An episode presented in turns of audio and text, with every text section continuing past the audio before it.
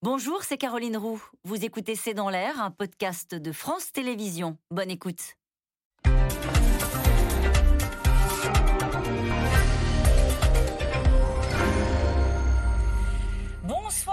À tous. Nous attendons vos questions SMS, Internet et réseaux sociaux pour alimenter notre discussion. Un raz-de-marée vertigineux au-delà de ce qu'on imaginait. Cet après-midi, Olivier Véran a donné le ton en ce jour de rentrée. La vague Delta est encore là et celle de Micron s'emballe partout. Le gouvernement a annoncé de nouvelles mesures pour tenter de la freiner, mais aussi pour éviter qu'au rythme de deux Français contaminés toutes les secondes, ce ne soit le pays tout entier qui se retrouve de fait mis à l'arrêt. Allègement des mesures d'isolement, télétravail, protocole renforcé dans les écoles, accélération de la vaccination. Cet après-midi, dix ministres vont tenter de préparer le choc et d'assurer la continuité au moins euh, du service public alors qu'à l'Assemblée, le débat a commencé sur le pass vaccinal. Omicron, comment éviter le chaos C'est le titre de cette émission. Avec nous pour en parler ce soir, le professeur Karine Lacombe.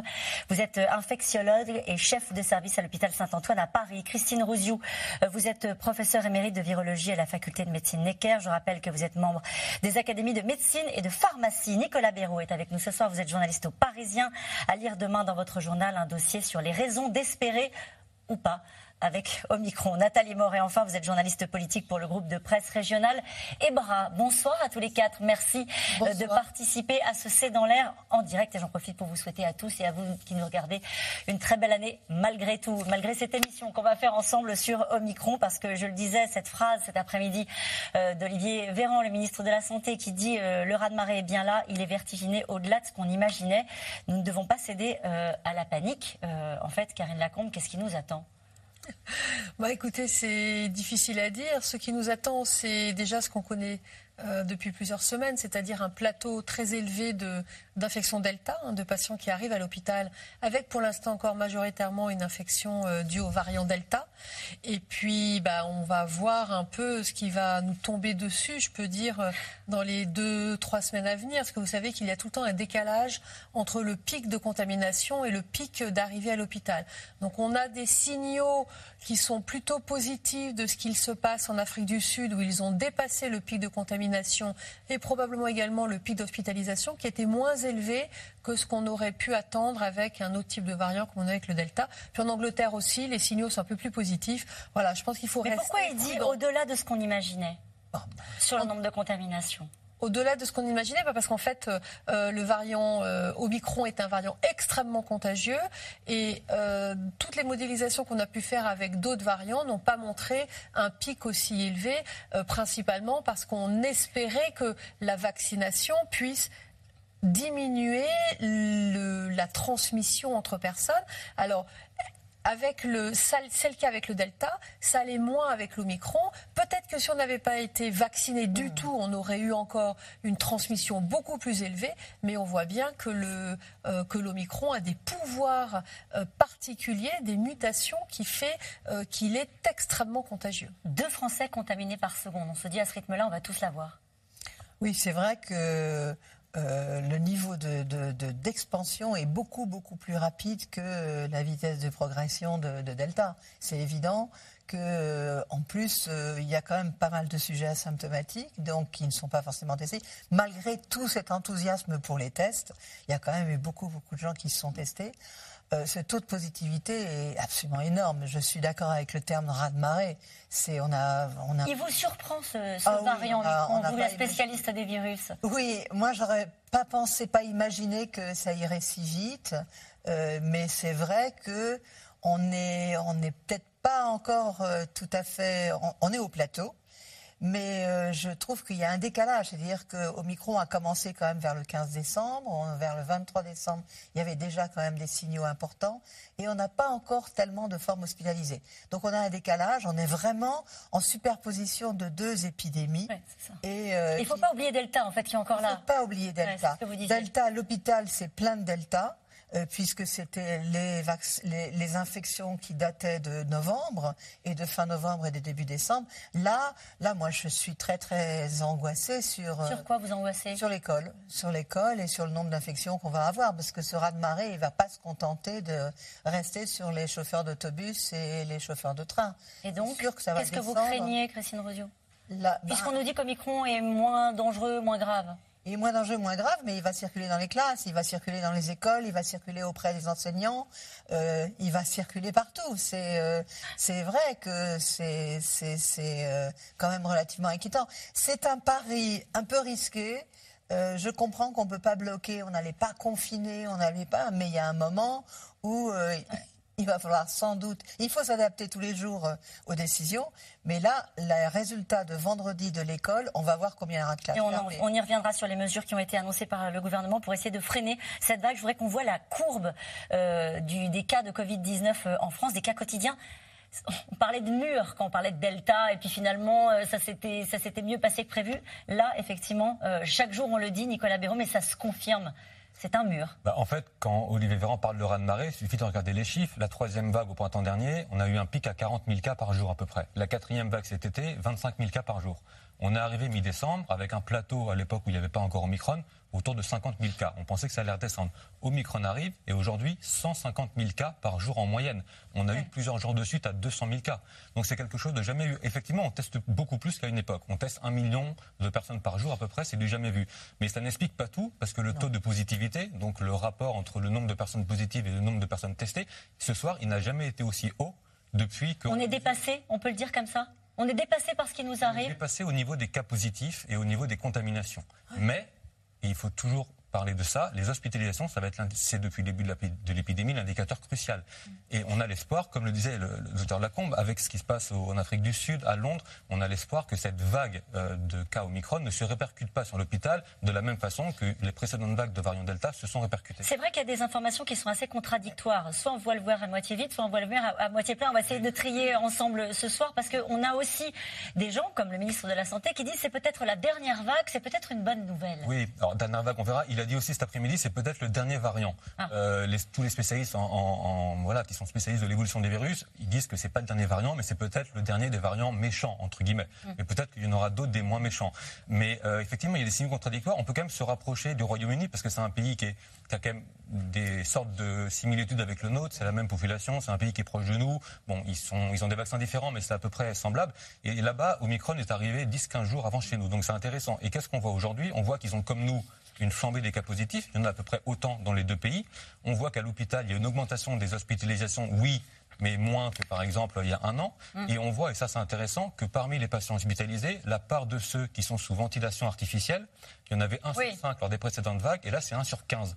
Donc il Ils sont hospitalisés, mais ils ne vont pas forcément en rien. Exactement. C'est ce qu'on appelle les hospitalisations conventionnelles, en gros. C'est pour ça qu'Olivier Véran dit ce matin, les cas de Delta vont en réa, les cas d'Omicron vont en hospitalisation. Je ne veux pas jouer les rabat-joie, mais Boris Johnson, en début d'après-midi, il a dit la pression sur nos hôpitaux va être considérable ces deux prochaines semaines. Oui. Lui, ce qu'il attend, c'est pas des bonnes nouvelles dans les hôpitaux, hein, Boris Johnson. La pression va être considérable. Il y a les patients qui sont Covid, infectés par le Covid. Il y a aussi, et ça c'est intéressant à noter, des patients qui ont le Covid, mais qui sont pris en charge pour autre chose, comme une opération. Sauf que comme ils ont le Covid, il faut les isoler, c'est pas simple. Et Nathalie Moret, parce qu'on est dépassé par ce qui est en train de se passer, on parle de la France, mais c'est partout dans le monde. Quand le variant Omicron arrive, les, les chiffres sont spectaculaires et la protection, projection des, contaminations est parfois vertigineuse.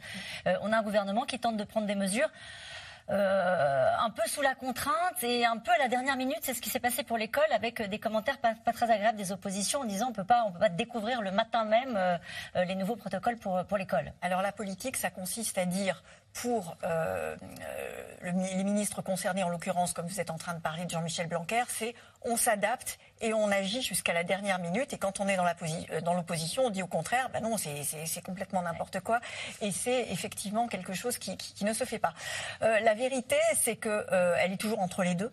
Mais la vérité, c'est que le gouvernement et l'exécutif est comme au bord d'une falaise, s'apprête à sauter comme en apnée et fait euh, tout ce qu'il faut pour que cette apnée soit réussie, sachant que le bout de l'apnée, c'est d'ici environ trois semaines. Donc c'est pour ça qu'il y a des euh, décisions de prise pour l'économie. Euh, Bruno Le Maire en a parlé ce matin. C'est pour ça qu'il y a des décisions qui vont être prises en ce moment-là à Matignon pour qu'il y ait une continuité de l'État dans différents domaines. Peut-être que on, va en parler. on reparlera pour faire en sorte que cette vague soit traversée avec tout ce que vous avez dit précédemment de façon à peu près à peu près convenable. C'est-à-dire que le gouvernement est plutôt, j'ose pas dire ça parce qu'il est très très prudent, mais plutôt optimiste en se disant peut-être que finalement, dans trois semaines, le plateau Delta aura euh, considérablement baissé, qu'il nous restera énormément de contamination, certes, mais de Omicron, avec moins de gens euh, graves dans les hôpitaux. Vous parliez d'apnée, cette phrase de Jean-Luc Mélenchon cet après-midi à la tribune qui était cinglant hein, contre le gouvernement et qui disait au bord de l'abîme, vous n'avez qu'un message, faisons un grand pas. Alors, euh, effectivement, euh, la réponse d'Olivier Véran, ministre de la Santé et des Solidarités, a été aussi cinglante. Euh, ce qui se passe à l'Assemblée nationale est, assez symptomatique. On voit qu'il n'y a aucun, c'est la pure politique, il n'y a aucun, enfin, aucun suspense sur le vote, mais par contre, dans les débats, c'est extrêmement tendu. On parlait de la stratégie du gouvernement. Karine Lacombe, vous diriez que cette stratégie-là, c'est la volonté, au fond, sans le dire peut-être, de toucher l'immunité collective, de dire, bon, allez, de toute façon, on est déjà trop avancé dans la progression de l'épidémie. On ouvre les vannes, tout le monde l'aura et on sera immunisé. Oui, enfin, je, vais reprendre une maxime euh, assez, célèbre pour dire que la critique est très facile, mais l'art est extrêmement difficile et en particulier en cette période de grande incertitude, on a quand même le sentiment que toute la population va s'enrhumer massivement. Mmh. On a mm. beaucoup de cas asymptomatiques, on a également beaucoup de cas peu symptomatiques ou avec des symptômes qui sont euh, relativement modérés. Et euh, là où euh, là où on a la grande inconnue, ce sont est-ce que les personnes qui sont les plus fragiles, vulnérables, celles qui ont été vaccinées trois doses mais qui n'ont pas fait d'anticorps ou celles qui malheureusement n'ont pas voulu se vacciner, est-ce que celles-là vont avoir des formes aussi sévères dû à l'Omicron que ce qu'on a eu avec le Delta. Ça, on ne le sait pas encore, on ne peut pas encore répondre. On ne sait pas encore, parce qu'actuellement, il faut quand même bien comprendre qu'à l'hôpital, ceux qui sont hospitalisés pour un Delta restent quand même majoritairement des non-vaccinés, et parmi les vaccinés, ceux qui sont les plus fragiles, chez lesquels les vaccins n'ont pas bien marché. Il faut quand même euh, bien revenir sur ces choses assez basiques. Donc, avec l'Omicron, on ne sait pas si ces personnes vulnérables ou non vaccinées vont faire des formes graves. Les autres, celles qui sont déjà vaccinées et qui arrivent à l'hôpital avec de l'Omicron parce qu'elles sont fragiles, par exemple parce qu'elles sont âgées, ne passent pas en réanimation. C'est exactement ce que vous avez dit. Euh, pour, pour l'instant, en France, on a chez ceux qui sont euh, Omicron, on a 10% euh, de 10% qui, enfin, une personne sur dix qui passe en réanimation, 9 sur 10 qui restent en hospitalisation conventionnelle. Peut-être le ratio, effectivement, était 1 euh, sur 5 auparavant. Donc on voit qu'on n'a pas la même épidémie. Et pour l'instant, c'est encore difficile, et c'est pour ça qu'il est facile de critiquer maintenant, mais il est très difficile de prévoir ce qui va se passer dans 15 jours ou 3 semaines. 10 ministres, en tout cas, sont réunis, euh, sont réunis euh, cet après-midi pour encaisser le choc et tenter d'anticiper l'inévitable désorganisation du pays avec un variant Omicron qui touche deux Français, on l'a dit, toutes les secondes. L'exécutif pris de court a choisi d'alléger les mesures d'isolement et a dévoilé la veille de la rentrée des classes les nouvelles règles pour l'école. Paul-Rémy Barjavel et Christophe Roquet. Aujourd'hui, devant les écoles, des parents rassurés de voir les établissements ouverts, mais pas toujours au fait de l'évolution du protocole sanitaire. On n'a pas suivi, de toute façon, euh, ça change euh, régulièrement, donc euh, on essaye de se mettre au, jour au fur et à mesure. Il y a quand même beaucoup de nouvelles informations, beaucoup de parents qui se posent des questions. Certains enfants sont stressés aussi, il y en a qui pleuraient ce matin, alors que bon, voilà, on est une école élémentaire, pas maternelle, et c'est vrai que je pense que c'est un peu stressant. L'information est sortie hier dans l'après-midi, la veille donc de la rentrée scolaire. Jusqu'à maintenant, dès l'apparition d'un cas positif dans une classe, tous les élèves se faisaient tester et devaient présenter un résultat négatif pour revenir à l'école. Désormais, les familles devront faire deux autotests supplémentaires à la maison, à J 2 et à J 4. Garder l'école ouverte en mettant à contribution les parents, c'est la politique du ministre de l'Éducation nationale. Passera par la multiplication des tests et la participation des familles à ce dispositif fondé sur la responsabilisation. Omicron décidément change la donne, et pas seulement à l'école. Le gouvernement a d'ailleurs fait évoluer les règles d'isolement. Si vous êtes testé positif et que votre schéma vaccinal est complet, alors vous serez isolé 7 jours et seulement 5 si vous présentez un test négatif. En revanche, si vous n'êtes pas vacciné ou que vous n'avez pas pris votre dose de rappel, alors vous serez isolé 10 jours, 7 en cas de test négatif. Les médecins qui ont proposé ça, ils savent ce qu'ils disent. Moi, j'ai assez confiance. Hein. Moi, ce qui m'étonne, c'est que d'un coup, on puisse réduire comme ça, de cette façon aussi euh, drastique. Si vous êtes cas contact mais vacciné, plus d'isolement. Vous devrez vous faire dépister immédiatement, puis à J 2 et J 4. En revanche, si vous n'êtes pas vacciné ou que votre schéma vaccinal est incomplet, vous devez vous isoler 7 jours. Des mesures allégées pour éviter une désorganisation de certains services.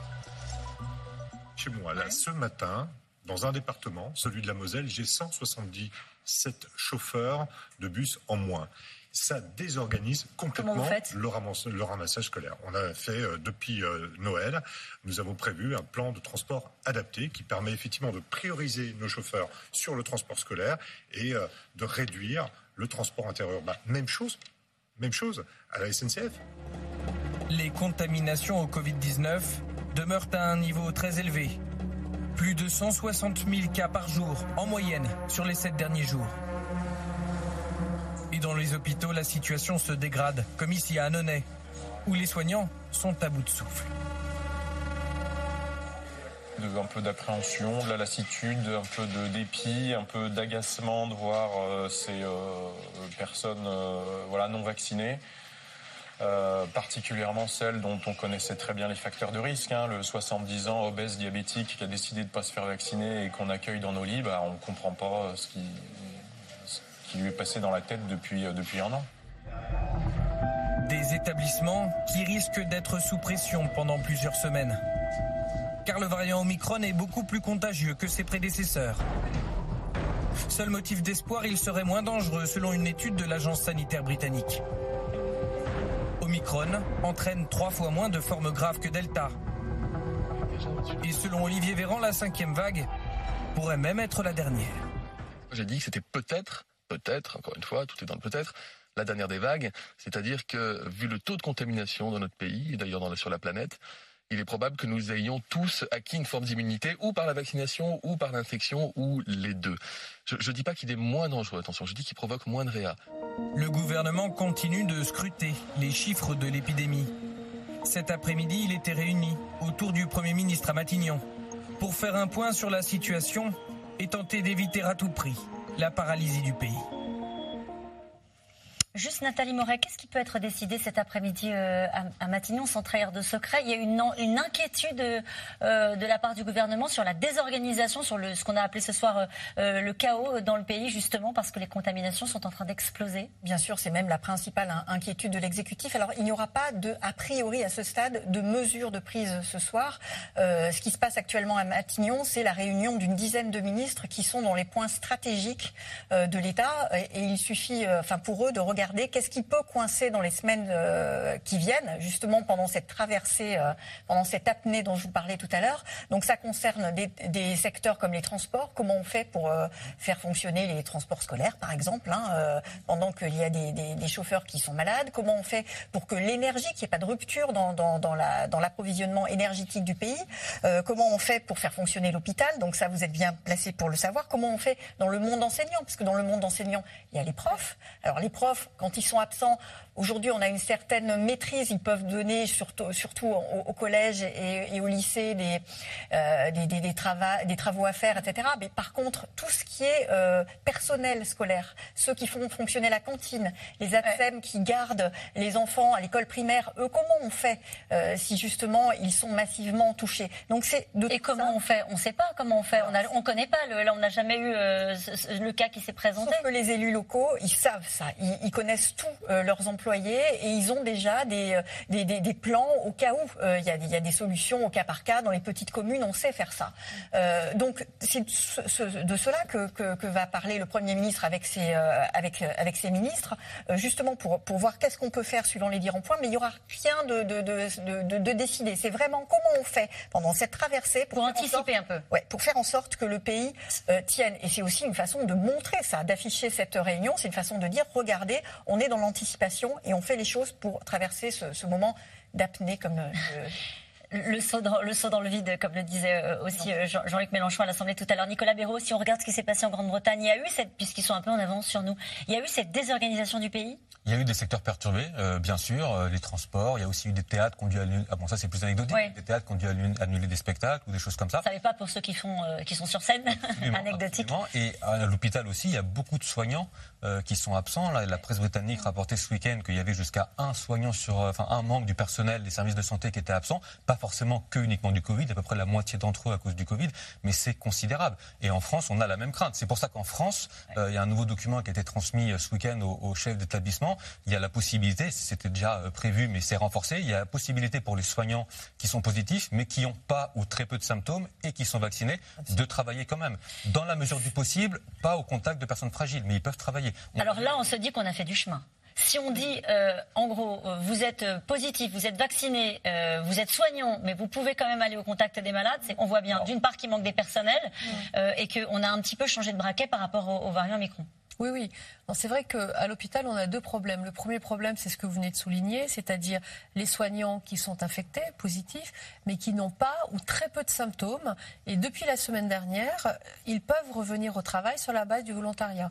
Et ça a été effectivement le cas avec euh, surtout des médecins qui sont revenus, qui sont venus au travail alors qu'ils étaient positifs, avec des mesures renforcées et plutôt à travailler dans des secteurs Covid. Parce que ce que l'on redoute évidemment, c'est la transmission nosocomiale, c'est-à-dire que les soignants transmettent aux patients. Donc on fait, on fait extrêmement attention, mais il faut savoir que oui, la semaine dernière, des soignants sont revenus euh, au travail parce que justement, on manquait de soignants. Et c'est vrai que ça pose un certain dilemme éthique. Pourquoi est-ce que ces soignants euh, reviennent au travail pour s'occuper euh, de, de, de patients qui, dans leur majorité, ont le Covid parce qu'ils ne se sont pas vaccinés, alors que les soignants ont fait en sorte d'être vaccinés, de se protéger. Donc ça, c'est le premier problème. Et puis l'autre problème auquel on risque d'être confronté à la rentrée, c'est l'absence des soignants parce qu'ils ont des enfants qui sont évincés de l'école, qui sont en éviction scolaire parce qu'ils sont positifs. Alors on essaie de travailler avec euh, les rectorats pour mettre en place des structures qui pourront prendre en charge les enfants, de façon à ce que les soignants puissent accomplir leur travail. On voit bien qu'on arrive dans une période hein, de grande tension. Omicron va remplir nos hôpitaux, dit Olivier Véran. On n'a aucun doute là-dessus. Alors, il va remplir les hôpitaux. Euh, ce que l'on commence à voir depuis cette semaine, ce sont des, des, des, des malades qui arrivent à l'hôpital pour X raisons. Et comme on les dépiste systématiquement, on trouve des PCR positives euh, au micron. Donc ils n'arrivent pas pour une, euh, pour une pathologie Covid. La plupart sont vaccinés, sont bien vaccinés, mais ils sont, on peut dire, porteurs euh, de l'Omicron. Et alors, ça pose euh, des problèmes parce que ben, on va se retrouver effectivement euh, avec beaucoup, beaucoup d'Omicron, beaucoup de patients qui ne sont pas malades de la Covid. Il faut bien faire la différence entre l'infection variant Omicron et la Covid-19. La Covid-19, c'est la maladie due au coronavirus et on va être porteur d'Omicron comme ben, beaucoup de... Voilà, comme mais, mais vous qui êtes chef de service, Karine Lacombe, vous, n'avez, enfin, vous vous dites on peut gérer, on va savoir gérer si on met tout bout à bout, le nombre de contaminations, les incertitudes sur ce variant, la fatigue des soignants, le manque de personnel. C'est-à-dire que là, vu d'ici, euh, on suit avec vous, grâce à vous, cette crise depuis le début. Euh, avec le nombre de contaminations qui explose, on se dit mais comment est-ce que ça peut se passer convenablement euh, autour du 15 janvier, puisque le pic, visiblement selon Arnaud Fontanet, le pic euh, de, de, de, contamination sera autour du 15. Mais on va avoir un mois de janvier qui va être extrêmement difficile. C'est pour ça que depuis la semaine dernière, on déprogramme. Déjà. des programmes à l'hôpital public, mais il faut absolument que l'hospitalisation privée reprenne aussi une part dans le poids que l'on va supporter dans la, dans la prise en charge de l'épidémie, euh, comme ça a été le cas euh, lors des premières vagues. Actuellement, ce n'est pas encore le cas, et il va falloir que l'hospitalisation privée aide l'hôpital public, c'est clair. Donc le pic, c'est bien autour de la mi-janvier oui, ça va être oui, oui, oui. Après, combien de temps va durer le plateau? Ça, c'est toujours oui. la question. C'est plutôt le haut du plateau. Euh, disons que c'est un pic, ça veut dire que ça redescend. Euh, la redescente, on ne sait pas encore quand elle va se passer. Euh... On a pris des mesures. Elles peuvent être utiles, ces mesures de freinage que je voudrais détailler avec vous. Le retour du télétravail imposé oui. avec euh, des sanctions ah, à la clé. Le télétravail était absolument, était absolument indispensable. Ça, ça, ça empêche la ouais. circulation des gens. Ça, non, non, ça c'était absolument indispensable. Euh, je suis quand même en souci d'avoir entendu les entreprises, les PME et les entreprises sont pas encore complètement n'ont pas encore complètement compris à quel point il fallait mieux renforcer les mesures, euh, les mesures de surveillance, de vaccination, de tests, de port de, de masque, de cantines fermées. Enfin, il y a encore, euh, il y a encore du chemin à faire pour euh, dans les entreprises. elles ferment pas, ok, mais il faudrait vraiment qu'on serre les boulons. Ça, à la machine à café, ça. La machine à café, c'est impensable, quoi. C'est euh, Mais il nous reste plus rien, Christine Rosio, si on n'a plus la machine à café. Comment? Oui, oui, les repas collectifs. Hein, les repas collectifs, c'est très contaminant. Exactement. Mais il faut savoir que ce sont des périodes courtes un mois, c'est court, mois de janvier, voilà, jusqu'aux premières semaines des vacances euh, d'hiver. C'est une période qui est décisive, mais qui est courte. Donc, Donc les mesures qui ont été annoncées seront des vraies mesures de freinage, à vos yeux ah oui, ah oui, pour moi c'est l'évidence. Sur le travail, oui. Sur l'école, vous étiez plus sceptique. Ah, sur l'école, je suis plus inquiète. Enfin, C'est-à-dire, c'est maintenant qu'il fallait freiner. Et c'est vrai qu'on envoie tous les gamins à l'école. Je ne sais pas ce qui va se passer d'ici vendredi. Hein. Ça, c'est sûr que je trouve qu'on l'a fait sans qu'on ait des signaux de renforcement de la vaccination des enfants. Pour moi, la vaccination des enfants, on devrait commencer à réfléchir à, à vraiment aller beaucoup au-delà de l'incitation des parents. L'obligation L'obligation, je pense que c'est c'est pas euh, très très accepté. Mais encore que, encore que, on voit que les parents ont énormément accepté la vaccination pour les adolescents et que c'est la même chose, c'est les parents qui vont euh, accepter. Mais là, la circulation du virus chez les enfants, il n'y a pas qu'à New York. Hein. C'est euh, c'est vrai, il y a des enfants qui sont malades, il y a des enfants qui sont hospitalisés et surtout, ce que l'on craint, qu'on n'a absolument aucune information, c'est les formes, les PIMS, les formes à 3, 4 semaines à distance de l'infection où l'enfant fait un syndrome inflammatoire. Certes, il s'en sort, mais enfin voilà, il y a des formes cliniques plus nombreuses avec Omicron, euh, c'est clair, et euh, il n'y a pas que New York. Vous avez l'air de dire, euh, Christine Ruzio, qu'on sous-estime les conséquences de la contamination chez les enfants en se disant ils sont jeunes, au fond ils sont moins à risque et c'est pas grave si le virus tourne. Non, je pense que l'infection Omicron est un peu différente. Je pense qu'elle se porte beaucoup plus sur les branches, pas de la même façon au niveau du poumon. Euh, les cellules réceptrices, ce ne sont pas les mêmes. Il y a beaucoup plus de toux, il y a beaucoup plus d'irritation, euh, il y a plus de fièvre, il y a, beaucoup moins de perte du goût et de l'odorat. Euh, il, y a, il y a des signaux qui montrent que la maladie n'est pas tout à fait la même, de la même Il ne faut pas la sous-estimer chez les enfants, c'est ça Il ne faut pas la sous-estimer chez les enfants. Et du coup, cette histoire de vaccination qui aurait pu être faite là, en arrêtant une semaine, c'était pas beaucoup hmm. une semaine. Nicolas Véron. Euh, oui, sur les enfants. Donc la vaccination des 5-11 ans, euh, pour tous les 5-11 ans, elle a démarré le 22 décembre. ça part doucement. Hein. Ça part très doucement. En 10 jours, il y en a eu à peu près 40 000, un petit peu plus, euh, d'enfants qui ont été vaccinés. C'est 10 fois moins que sur la même période au début de la vaccination des ados, mi-juin. Alors, il y a deux raisons principales. La première, c'est qu'il y a un problème d'offre, tout simplement. Il y a des départements où il y a très peu de centres, où c'est très difficile de trouver un centre.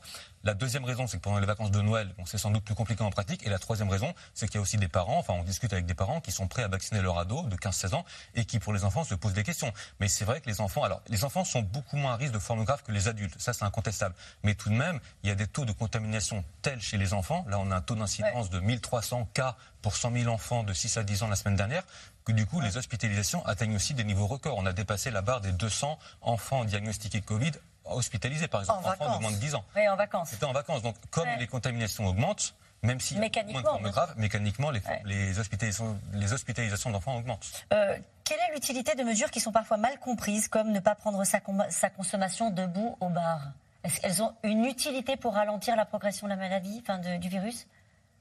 Bah, euh, debout au bar, euh, debout au bar, c'est tout le temps la même chose. C'est-à-dire que c'est une histoire de promiscuité. Euh, debout au bar, on est serrés les uns contre les autres, donc on est plus, plus, plus à risque de transmettre dans son environnement proche.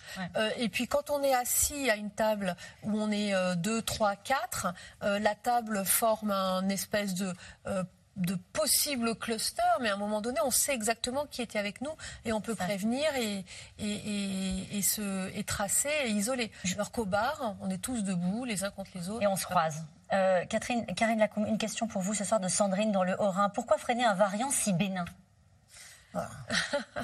Euh, parce que parce qu'il n'est pas si bénin, exactement. Je, Personne n'a dit que c'était un variant bénin, ou ceux qui l'ont dit cherchent à minimiser euh, l'importance potentielle de l'épidémie. Euh, un, variant est bénin quand il n'y a pas de mortalité ou pas d'hospitalisation associée. Alors là, évidemment, on dit il y en a beaucoup moins, mais ça ne veut pas dire qu'il n'y en a pas. Et quand on a, quand c'est un variant qui est dix fois plus contagieux, eh bien, même si on a une pathogénicité qui est deux fois moindre, on aura quand même une augmentation des hospitalisations et des décès. Donc non, le variant, au niveau individuel, il peut être éventuellement plus bénin, mais au niveau collectif, non. Nathalie Moret, toutes ces mesures qui ont été annoncées sont bien passées, euh, si on parle là pour le coup du débat politique, et n'oublions pas de cette campagne présidentielle qui est en cours malgré tout. Alors le fait que soit, qu'on soit en campagne présidentielle n'est pas neutre. Hein. Ah. Euh, c'est effectivement, ça, ça, explique quand même beaucoup de choses.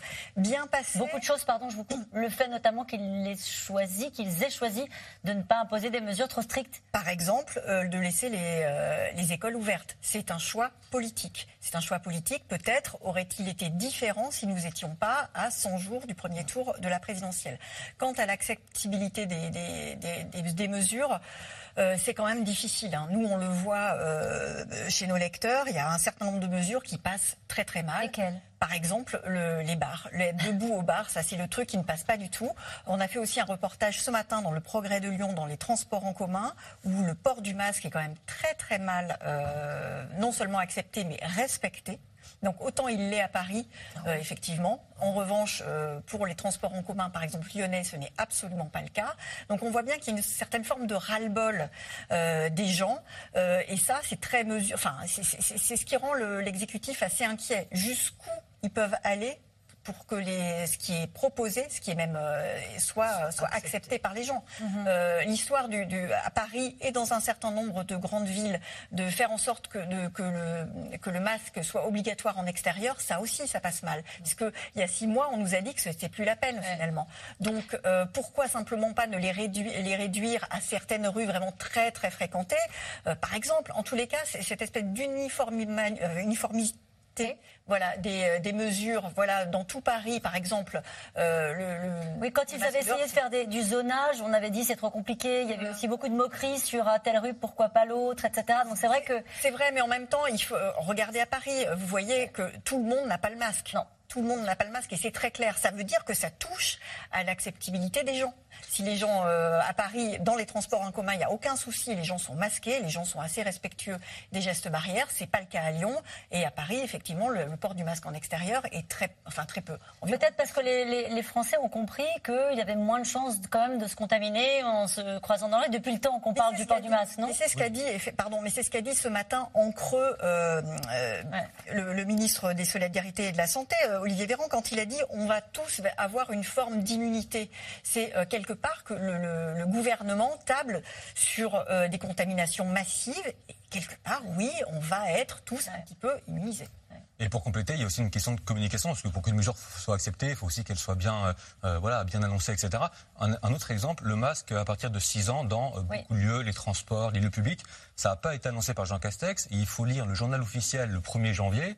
Donc euh, c'est pas ce que tout le monde fait. De découvrir que 11 euh, ans devient 6 ans à plein d'endroits. Et il faut lire pourquoi ça. Ne, pourquoi ne l'ont-ils pas annoncé si clairement à votre avis je, ne sais Parce pas. que c'est dur à faire passer comme mesure Je pense pas. Parce que par le passé, ils ont déjà, ils ont déjà annoncé des mesures dures. Et puis de toute façon, la mesure entre en vigueur. Donc on la voit et nous après, les journalistes, ben, on la rapporte, etc. Donc on la voit passer. Mais c'est vrai que c'est étonnant de voir que, alors pendant les vacances, il y a eu la conférence de presse le lundi. Euh, Jean Castex avait dit pour tout ce qui est euh, masque, rassemblement interdit, euh, etc. Je laisse les préfets. Donc chaque préfet ensuite. Bon ça c'est pas, c'est pas, pas, une mauvaise chose hein, que les préfets puissent décider en fonction de la situation. Donc au fil de la semaine, le 1er janvier, on a ça avec euh, euh, cette histoire du masque décisant dans plein de lieux qui est au journal officiel. Le lendemain, on a deux interviews. Euh, Olivier Véran dans le journal du dimanche, Jean-Michel Blanquer dans le Parisien qui annonce les, les protocoles. C'est à un jour de la rentrée, donc ça a aussi fait un petit peu réagir. Et puis on a dans l'interview d'Olivier Véran aussi une mesure qui est un petit peu passée inaperçue, je trouve. C'est que le délai pour pouvoir conserver son passe sanitaire, le délai pour recevoir sa dose de rappel et conserver son passe sanitaire qui était de 7 mois, il passe à 4 mois. Rendez-vous compte qu'il y a deux semaines, il fallait attendre cinq mois pour être éligible.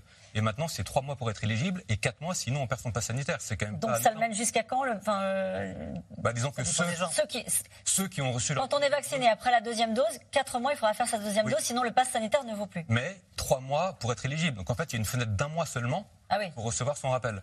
Donc voilà, c'est une annonce qui est passée un peu inaperçue. C'est pour ça que les objectifs de vaccination sont énormes pour les semaines qui viennent. Absolument. 5 millions par semaine. Et on serait en capacité de les faire? On serait en capacité. On a fait des journées à à peu près 800, 900 000 avant les vacances. Donc euh, si on fait 800, 900 000 tous les jours en janvier, euh, ça le fait. En tout cas, c'est l'un des autres combats du gouvernement puisqu'il espère une entrée en application du pass vaccinal euh, le 15 janvier. Le texte est débattu à partir de cet après-midi à l'Assemblée.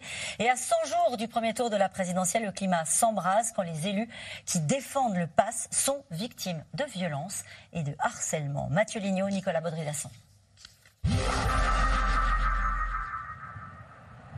Son garage est parti en fumée.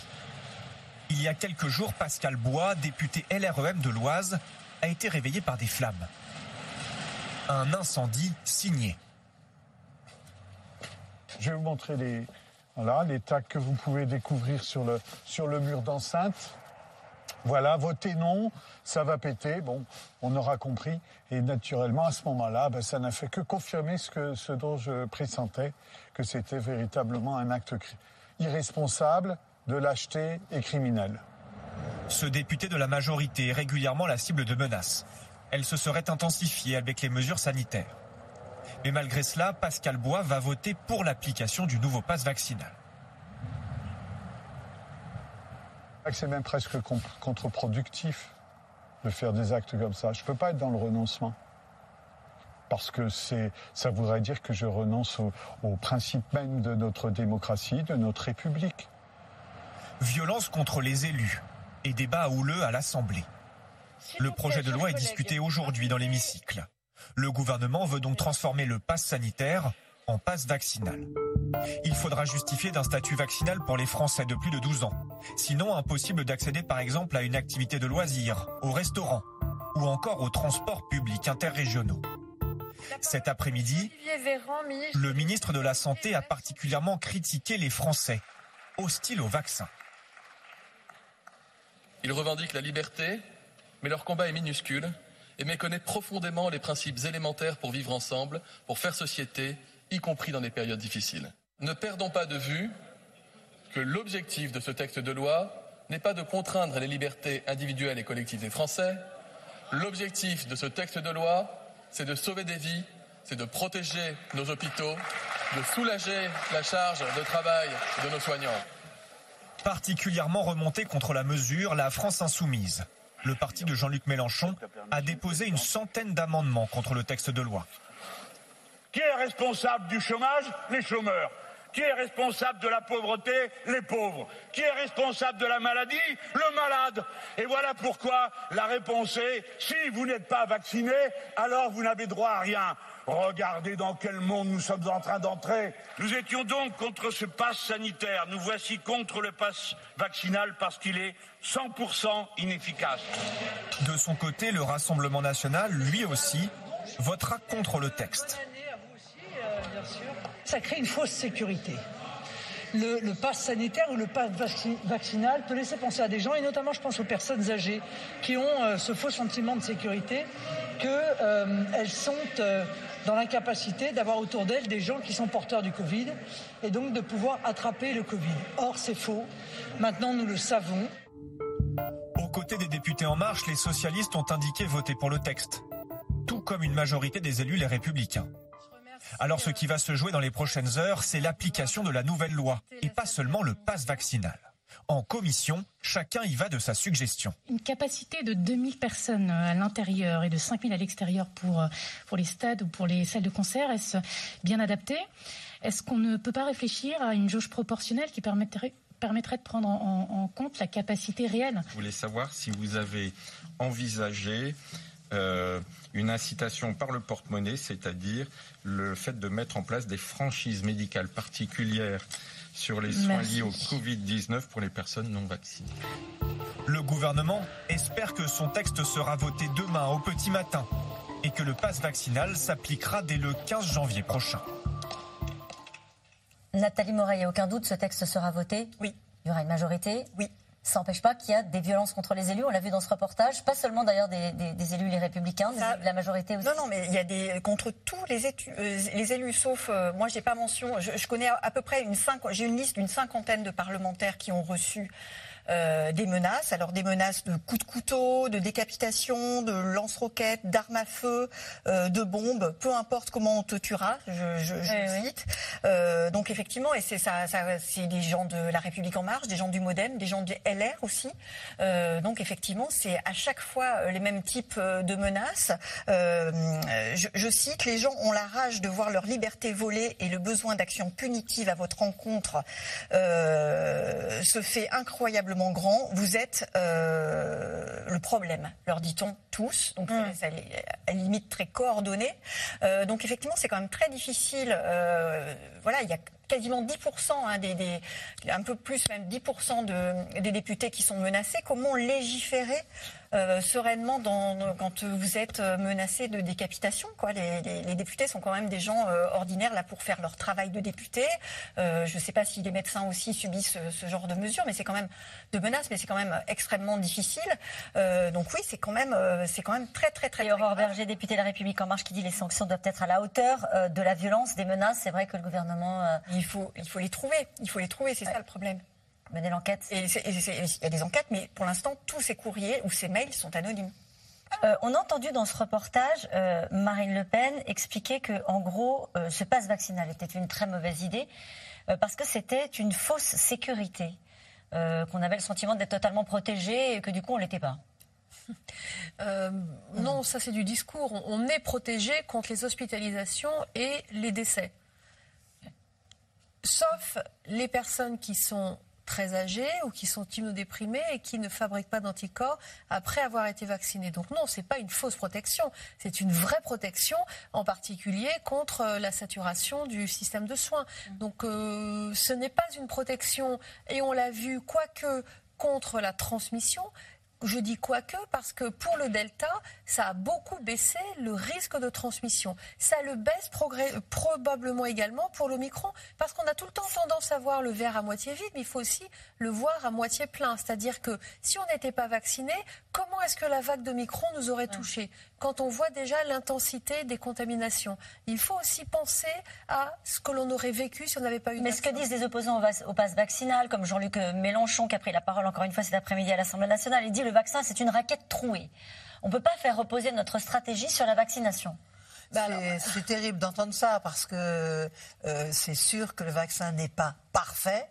Euh, mais c'est pas une raison pour dire que c'est une raquette trouée. Il protège énormément, encore une fois, il protège vraiment complètement contre les formes graves de la majorité des gens infectés. C'est quand même extrêmement important pour la vie générale de la société. Enfin, c'est de la provocation euh, et, rien d'autre. Je fais part de tous les arguments qui ont été exposés dans le débat public ces derniers temps. On a aussi entendu une partie de, euh, des, des républicains ou encore une fois la France insoumise dire le meilleur moyen de se protéger, c'est d'imposer à tout le monde des masques FFP2, notamment euh, à ceux qui sont très exposés. Vous en parliez tout à l'heure aux professeurs. Est-ce que ça, ce ne serait pas une bonne manière de les protéger aussi? Oui, encore une fois, c'est pas une seule mesure qui doit être mise en place. Ça n'a pas de sens de mm. penser que c'est pas que le vaccin c'est pas suffisant, que les, masques sont pas suffisants. J'entends tout le monde me dit mais euh, le masque, le masque, c'est tout en même temps qui doit. Le masque FFP2 ou le masque euh, classique, celui qu'on a là? Non, le masque FFP2, à mon avis, c'est effectivement, euh, en ce moment, surtout avec Omicron, sans doute le meilleur, surtout dans des, dans des endroits où on se sent très exposé. Je pense qu'effectivement, si euh, on tolère... Les transports? Les, transports, euh, le, là où on sait qu'on peut être très exposé et où on le supporte bien. Je, je, suis d'accord que sur, dans le métro et dans les transports parisiens, on peut se contenter que tout le monde n'ait pas de masque FFP2. Mais c'est vrai qu'il y a des endroits où c'est concentré. dans une classe avec des élèves, vous en parlez tout à l'heure, encore une fois. Voilà, dans les classes, je pense que le prof serait vraiment moins exposé si, euh, dans une classe où euh, ils vont rester 3 heures, 4 heures dans la même salle, même si on va aérer, même s'il va y avoir des va-et-vient, euh, le test des enfants, ça ne protège pas de la contamination. Mais faire cours pendant 8 heures avec un FFP2, je vous promets que c'est quand même très très difficile. pour pour un prof qui est obligé de hausser la voix, de, parler à une trentaine d'élèves. Je le fais d'expérience puisqu'il m'arrive de donner des cours. Je vous assure que c'est déjà assez compliqué avec un masque chirurgical, alors avec un masque, un masque FFP2. Et puis surtout, est-ce qu'on en trouve des masques FFP2 Est-ce qu'on va continuer à trouver des masques FFP2 et des tests? Puisque effectivement, la grande nouveauté de cette stratégie euh, annoncée par le gouvernement, c'est de dire en gros, maintenant vous pouvez reprendre une activité normale, mais il faut vous tester à J plus 2, à J plus 4 quand vous êtes cas contact. Et d'ailleurs, Nicolas Béraud, cette question, comment est-ce qu'on peut faire expliquer aux gens qu'on passe de 17 jours d'isolement pour un cas contact sous un même foyer à plus rien et deux tests bah, Plus rien, en fait, c'est comme avec Delta. Les cas contacts vaccinés euh, cas contact d'une personne contaminée par Delta n'avait pas à s'isoler, et ben avec Omicron, ça revient. C'est pareil. La petite nouveauté, c'est que en plus du test à J0, bon souvent il est négatif c'est vraiment à J0, il y a deux autotests qu'on reçoit gratuitement et qu'on doit faire à J2 et J4. Mais il y a plusieurs limites. Déjà, vous l'avez dit, est-ce qu'il y en aura assez? Le gouvernement dit on a donné, on a, on a fait en sorte qu'il y ait les stocks. Les pharmaciens disent attendez, c'est pas sûr, on l'a appris dimanche, on est lundi, on va voir comment ça se met en place. On rappelle qu'il y a en moyenne 150 000 cas par jour. Euh, ça fait énormément de cas contacts. Parmi eux, beaucoup de vaccinés, parce que la grande majorité de la, population, de la population est vaccinée. Parmi ces cas contacts vaccinés, beaucoup de négatifs. Et donc, tout cela, il faudra leur donner des autotests. Est-ce que chaque jour, il y aura les moyens je suis sûr que vous pouvez faire le calcul. On va. en, tout cas, en tout cas euh, comme on ne sait pas précisément quels sont les stocks, c'est difficile de dire si on aura ce qu'il faut. Mais on va voir dans, dans, les prochains jours. Et après les autotests, il y a aussi une autre question, c'est qu'une fois qu'on les a, quand on les fait chez soi, ils ne sont pas toujours forcément fiables. Ils font moins que les tests antigéniques, que les tests PCR. Il y, a pas, il y, a pas, mal de personnes, encore la semaine dernière, des personnes me racontaient bah, j'ai eu un autotest négatif, pourtant je suis sûr de l'avoir bien fait, c'est ma femme qui me l'a fait. Et puis je suis allé à la pharmacie une heure après, antigénique. Ça, ça nous est tous arrivé. Et pour conclure le masque FFP2, juste parce que c'est intéressant, chez certains de nos voisins, euh, Allemagne, Autriche, Italie, etc., le masque FFP2 est obligatoire dans les transports ou dans certains lieux publics. Ce n'est pas du tout le cas en France. Karine Lacombe, dire un mot. Oui, non, je voulais juste dire que peut-être qu'un jour on arrivera à ce que quand on est cas contact, on ne fasse plus de test du tout si on n'a pas de signes cliniques.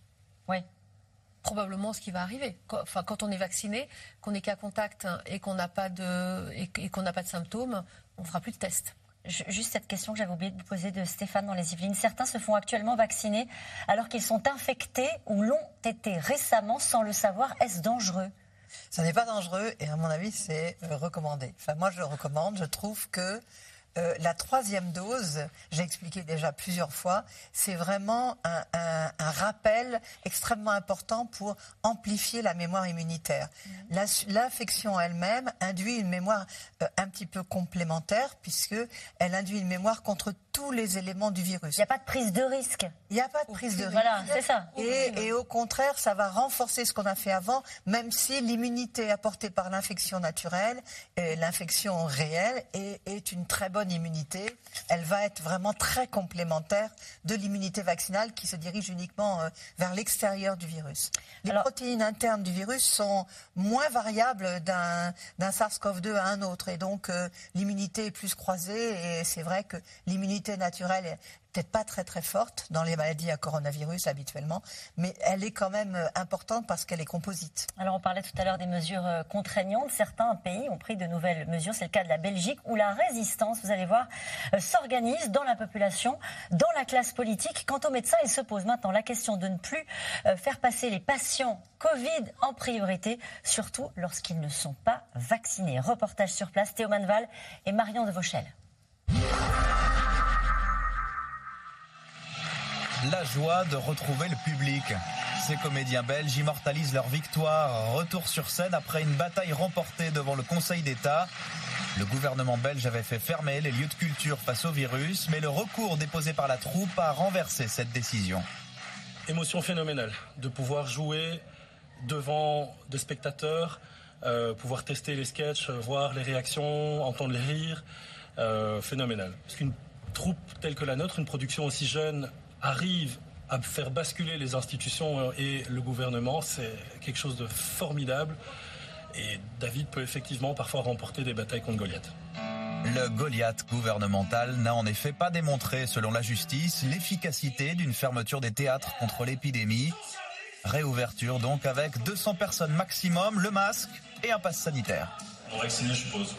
C'est marqué sur ma tête Un pass qui s'invite aussi sur scène, où le spectacle tourne en dérision, politiciens comme anti-vaccins.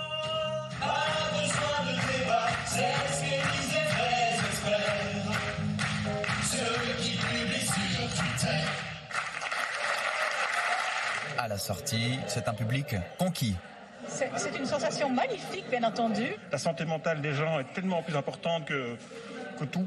Et si on n'a pas ça, ben, là, on, se morfond vraiment, on n'est vraiment pas bien.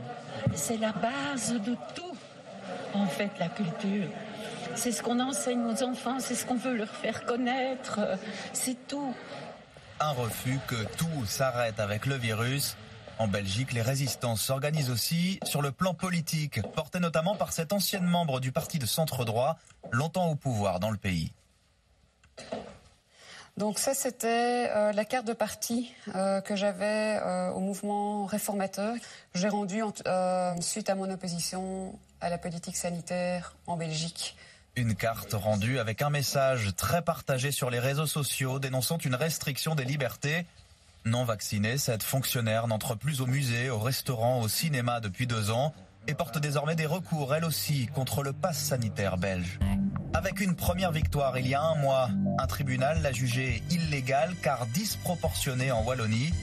Le pass sanitaire reste en vigueur, mais l'affaire sera jugée en appel ce vendredi moi, personnellement, j'ai du mal à pouvoir me projeter dans une société où nous serions tous confinés euh, les uns chez les autres pour une maladie qui, certes, tue, euh, donc elle existe bien, euh, mais qui décime pas non plus la population. Donc oui, je veux bien entendre, il y a un risque, il faut faire attention, mais je ne suis pas d'accord de nous priver de vivre et de pouvoir être en lien les uns avec les autres. Dans les hôpitaux aussi, certains se demandent s'il faut continuer de tout sacrifier sur l'hôtel du Covid, comme ici à Namur. On est dans l'unité des, soins intensifs de, l'hôpital, avec un taux d'hospitalisation qui correspond à environ 30% de la capacité de nos unités de, de, soins intensifs actuellement. Or, les règles sanitaires imposent toujours la priorité aux patients Covid pour la majeure partie de ces lits.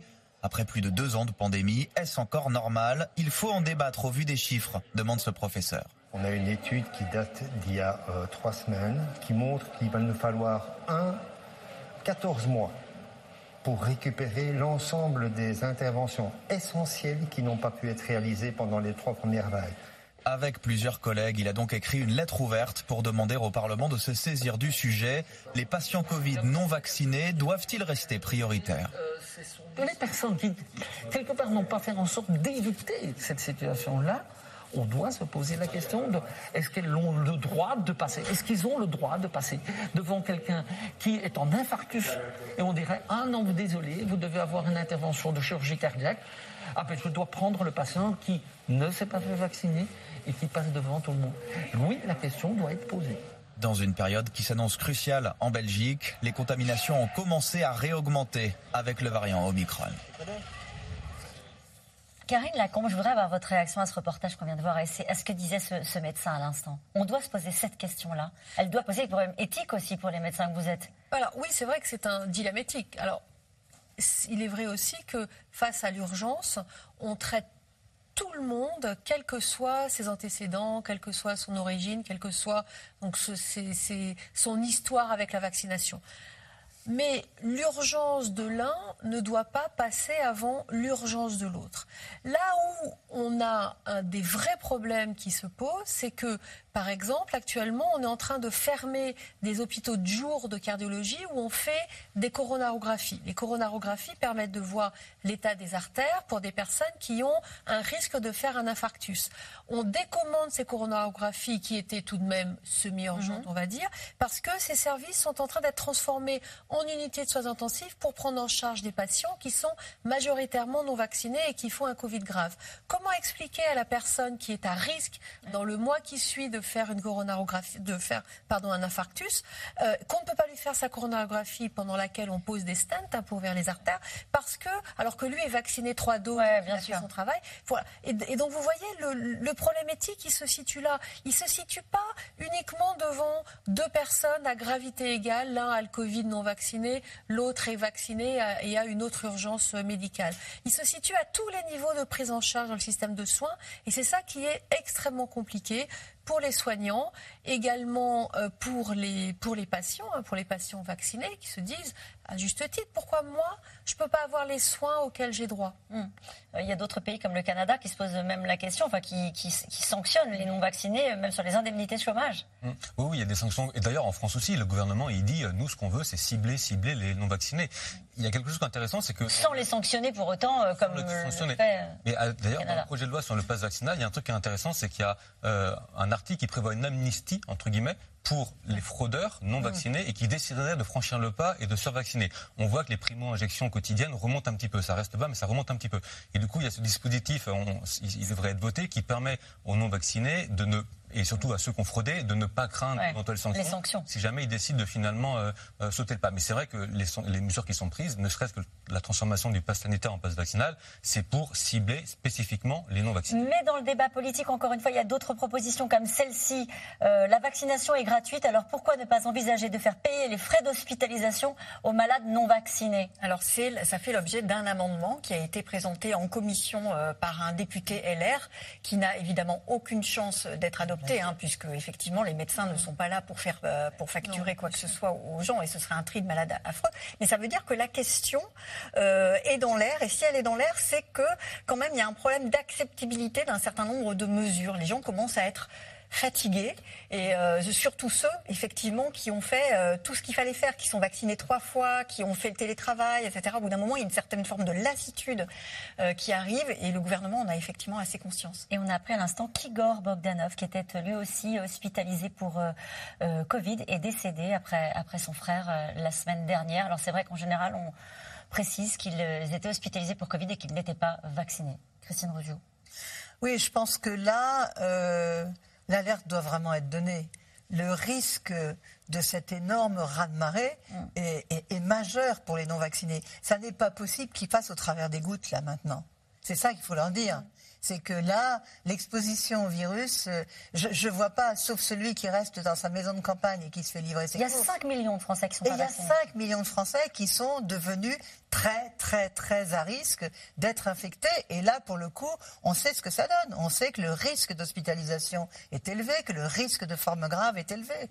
Et, le risque de mortalité, malheureusement, comme les frères Bogdanov, je crois que c'est vraiment un exemple euh, qui, doit, qui pourrait marquer les esprits et pourrait aider un petit peu à réfléchir. Mais ce, retard pris dans la vaccination pour ces gens-là. C'est peut-être important de s'arrêter sur ce que vous dites, euh, Christine Ruzio. C'est que euh, Omicron, avec une dose ou trois doses, deux doses ou trois doses, ça peut passer pour un, rhume, vous le disiez hein, tout à l'heure. Hein. je reprends vos propos, Karine Lacombe. quand on n'est pas vacciné, ça peut être aussi méchant qu'un Delta. C'est ça, exactement. Pour le moment, il y a, pour le moment, il n'y a aucune preuve que ce sera un rhume chez tout le monde. il n'y a aucune preuve de ça quand on dit qu'Omicron fait des formes moins légères que Delta, c'est chez les vaccinés. Euh, enfin, je pense que tout le monde autour de nous, enfin, moi je connais des gens qui ont deux doses ou trois doses, qui ont été infectés il n'y a pas longtemps, donc sans doute Omicron, mm. et qui ont euh, un peu de fièvre pendant deux ou trois jours, mais ils n'ont pas plus. Et euh, ça, c'est parce qu'ils sont vaccinés. Donc c'est vrai que Omicron, en fait, quand on dit qu'il est moins sévère que Delta, on ne sait pas encore précisément si c'est parce que intrinsèquement, de par ses caractéristiques, par exemple, si jamais il s'attaque moins au poumon, ce qui est évoqué par différentes études, si c'est pour ça qu'il est moins sévère, ou si c'est en raison de l'immunité extrêmement forte. Maintenant, on a un adulte sur deux qui a reçu son rappel en France, par exemple. Si c'est pour cette raison qu'il est moins virulent, c'est aussi peut-être un mélange des deux raisons. Dernière question avant de passer aux questions des téléspectateurs. Euh, Christine Rouziou, euh, est-ce qu'on peut avoir un autre variant? Oui, bien sûr. Je crois qu'il faut le dire. Mais euh, on pense que quand même on a une immunité globale qui commence à s'installer, qui fait que peut-être qu'il serait moins pathogène. Hein. Peut-être. Peut-être. Mais pour moi, voilà, on n'a pas vu arriver au micron avec cette variabilité, cette diversité aussi importante par rapport à Delta. Il y a un moment où le virus, il a plus tant de possibilités de bouger, quoi. Donc euh, euh, il y aura des réservoirs animaux qui, persistent. Au Laos, au Cambodge, on voit encore qu'il y a encore des possibilités. Ces virus sont des mosaïques. On a encore plein de possibilités d'avoir des virus pathogènes. Mais momentanément, là, pour le moment, on y croit, on croise les doigts. Euh, ça doit être le dernier. Allez, on passe à vos questions. Philippe, dans les Bouches du Rhône, adapter les mesures au jour le jour, sans anticipation, est-ce la bonne solution pour lutter contre le variant Omicron? Oui, c'est évident. pas facile à gérer cette crise, euh, Nathalie Moret.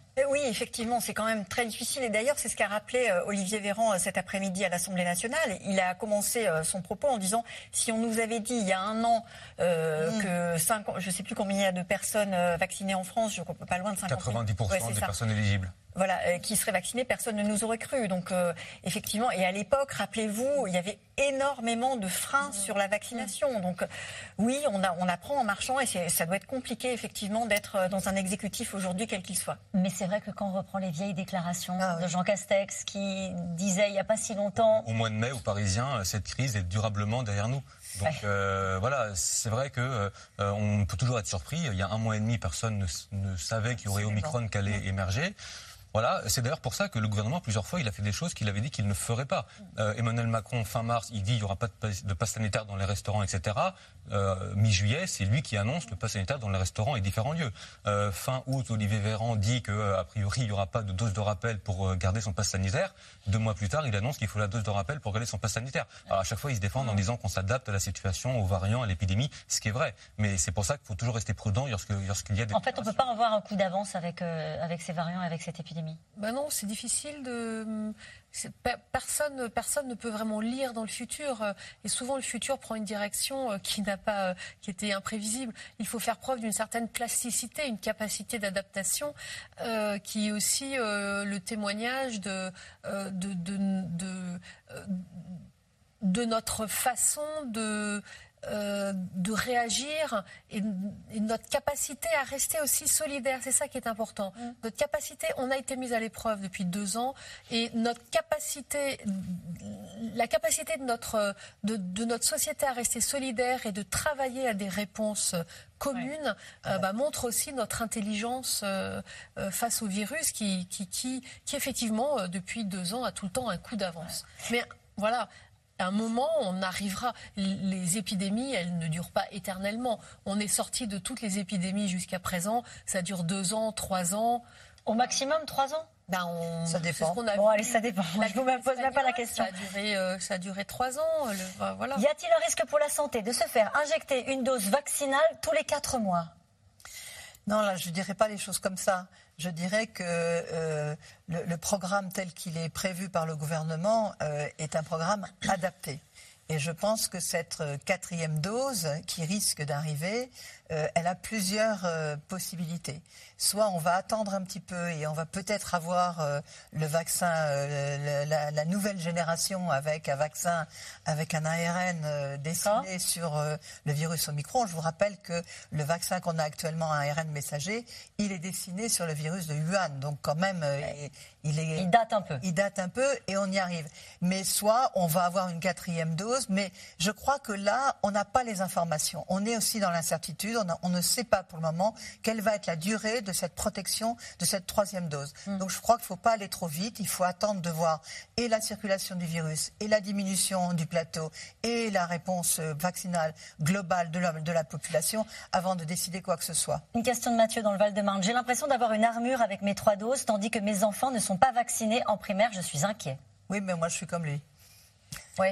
Moi, je suis comme lui pour mes petits-enfants, oui, bien sûr. Je pense qu'effectivement, euh, j'aurais aimé qu'ils aient une armure euh, en décembre pour être protégés et pouvoir retourner à l'école tranquillement en janvier. Voilà, ça prend du temps, c'est difficile à organiser. Euh, voilà, les pédiatres devraient se mobiliser. Enfin, pour le moment, je trouve qu'on prend un peu de retard sur la vaccination. Est-il responsable de maintenir actuellement les meetings politiques? Une question de Catherine en l'Isère. C'est très intéressant cette question, puisque ce matin, Marine Le Pen a décidé de reporter son grand meeting euh, qui devait avoir lieu à Reims le 15 euh, janvier. Elle le reporte euh, au 5 février. C'est très intéressant parce que c'est quelqu'un qui est quand même contre le pass vaccinal, mais qui veut montrer avec cette décision euh, qu'elle est plus dans un parti de contestation, mais dans un parti de gouvernement et qu'elle aussi, elle pourrait prendre euh, des décisions pour cette épidémie. C'est aussi intéressant dans le moment puisque le matin même, Jean-Luc Mélenchon avait lui, au contraire, décidé de maintenir son, son meeting. Sous certaines conditions.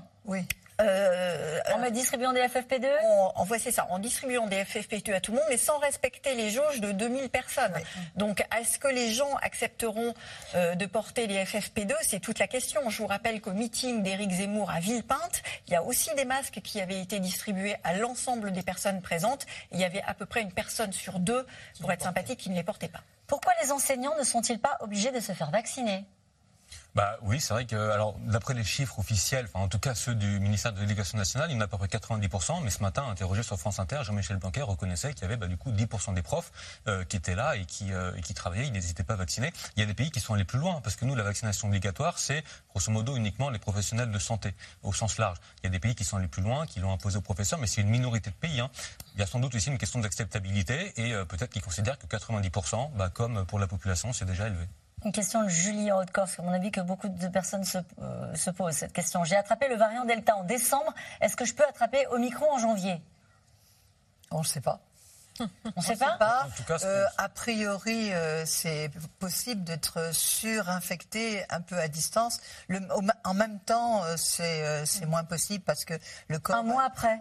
un mois après, c'est possible. possible. On, sait qu'Omicron, il a une capacité, on appelle ça l'échappement immunitaire, donc il a une capacité à contaminer plus facilement des personnes vaccinées ou à réinfecter des personnes qui ont déjà été contaminées par le passé. Donc un mois, deux mois, trois mois, je ne sais pas, mais en tout cas, il semble que ce soit davantage possible. Il faut qu'elle se réinfectée avec Omicron avec un autre variant.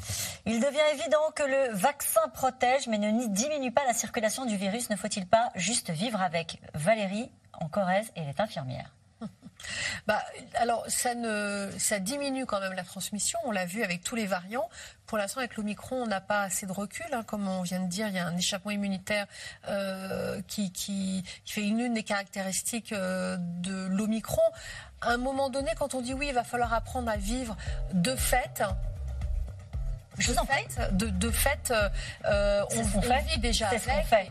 Évidemment, le virus ne disparaîtra pas. On a un réservoir animal, comme l'a dit Christine Rosio. Donc oui, on va vivre avec, mais il faut qu'on vive le mieux possible.